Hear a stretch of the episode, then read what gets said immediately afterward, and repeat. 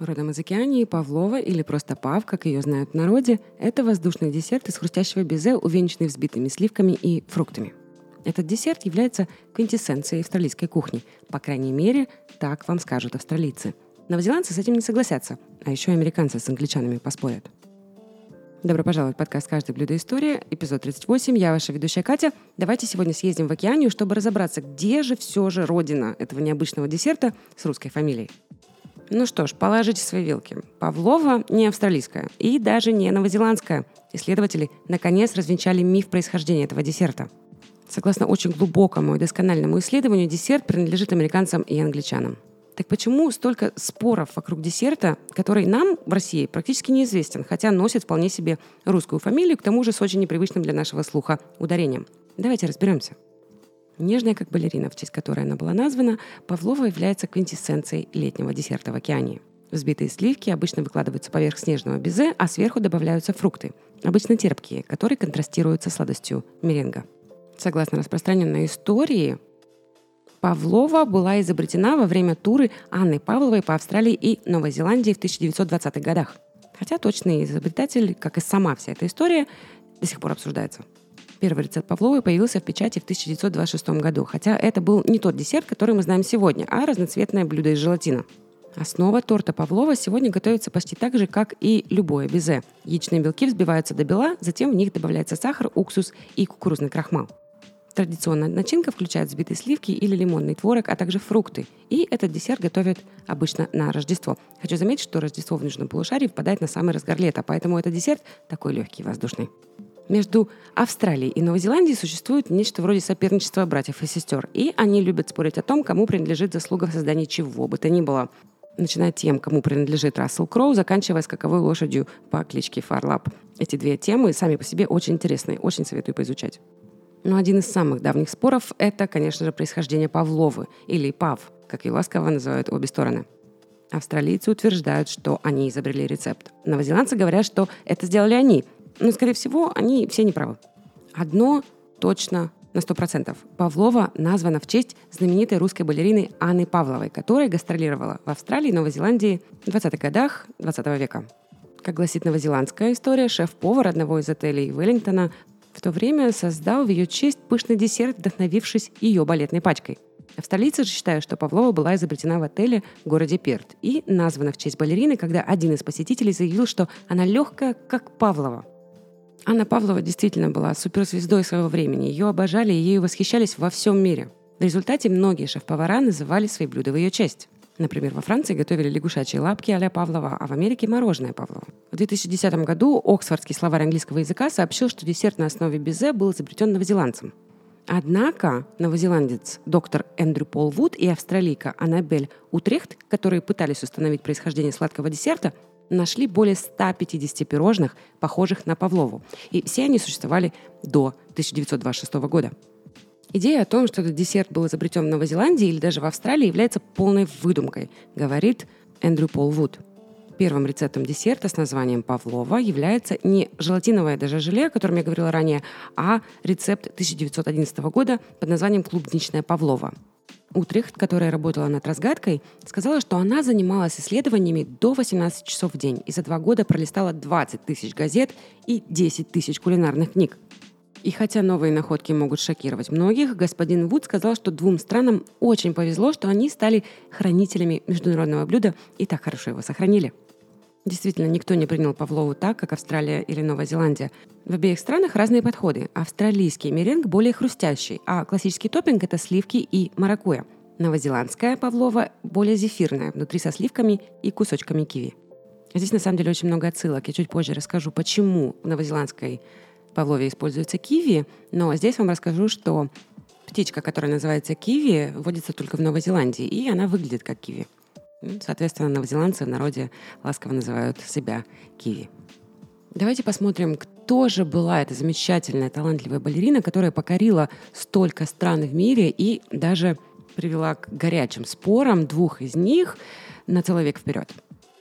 Русская прима-балерина и хореограф Анна Павлова в 1910 году начала гастролировать по Америке, Европе и Великобритании.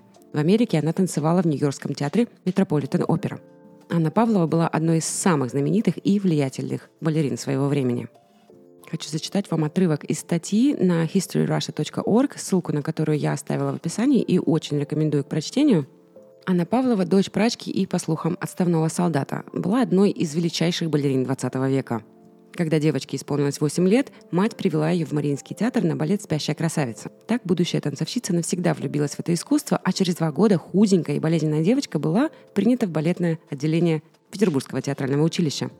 В 1906 году она стала примой Мариинского театра.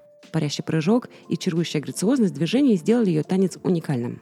Великий балетмейстер Михаил Фокин поставил для нее на музыку Шарля Камиля Сен-Санса «Умирающего лебедя», который навсегда стал коронным номером балерины и облетел весь мир. Между прочим, Сен-Санс был крайне удивлен таким трагическим прочтением своего произведения, поскольку, по его замыслу, лебедь в финале не умирал.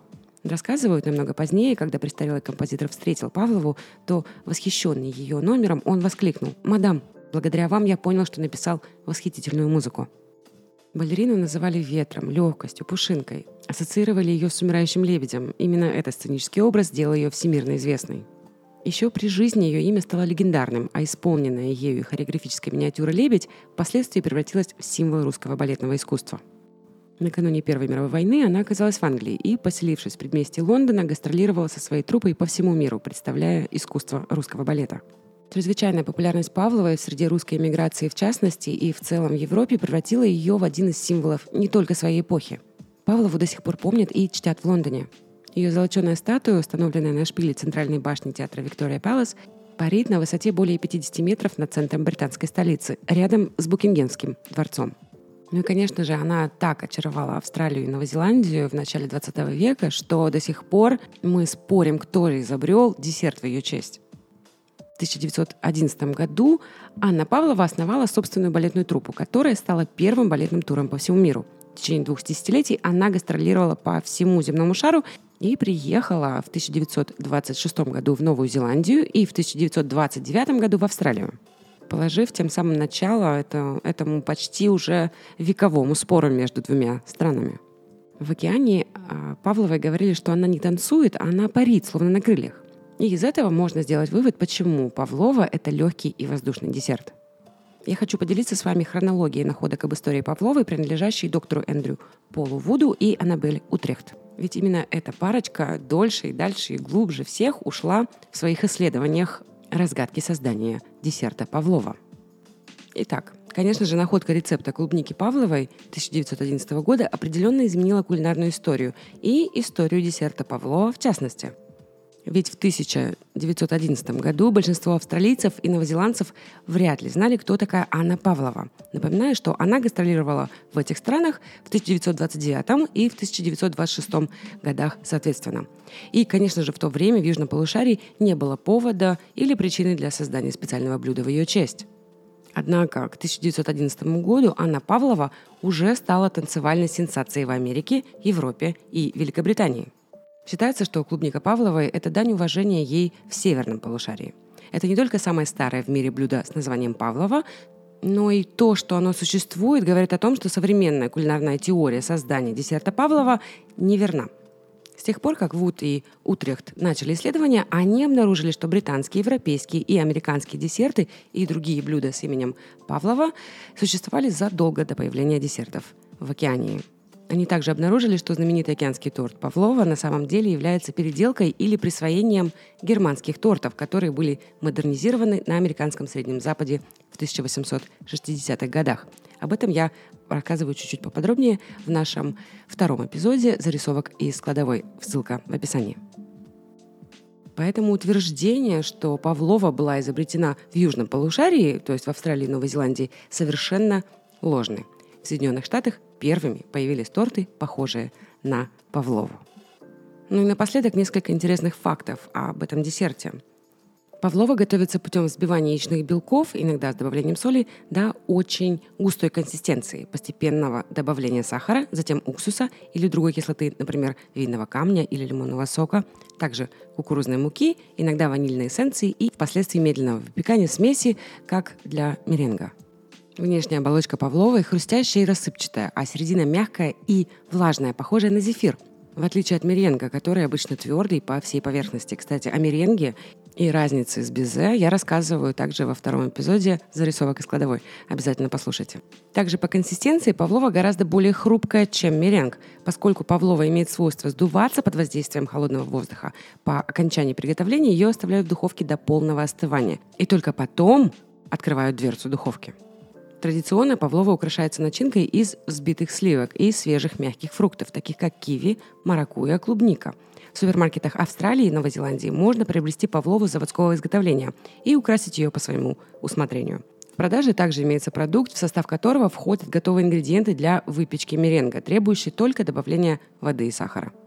Повар в отеле Веллингтона, который создал новозеландскую версию Павловой в 1926 году во время гастроли Анны Павловой по Новой Зеландии, был вдохновлен пачкой балерины, которая была задрапирована зелеными шелковыми капустными розами. Основную форму пачки придал корпус из безе, а пену на сетке юбки создали взбитые сливки. Для достижения эффекта зеленых роз предприимчивый шеф-повар использовал ломтики киви, известного в то время как китайский крыжовник. Вот и отсылка к киви, о которой я говорила ранее.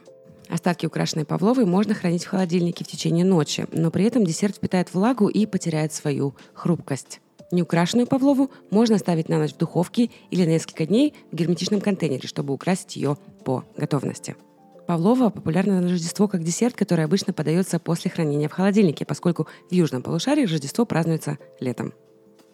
В 2007 году страховая компания NZI выпустила в Новой Зеландии шутливую серию телевизионных рекламных роликов, в которых рассказывалось о том, что, по мнению местных жителей, исторические новозеландские иконы перенимаются в других странах, в том числе и о Павлове, обыгрывая ее статус как обычного атрибута дружеского транстасманского соперничества – а вся соль в том, что материнская компания NZI на самом деле принадлежит Австралии.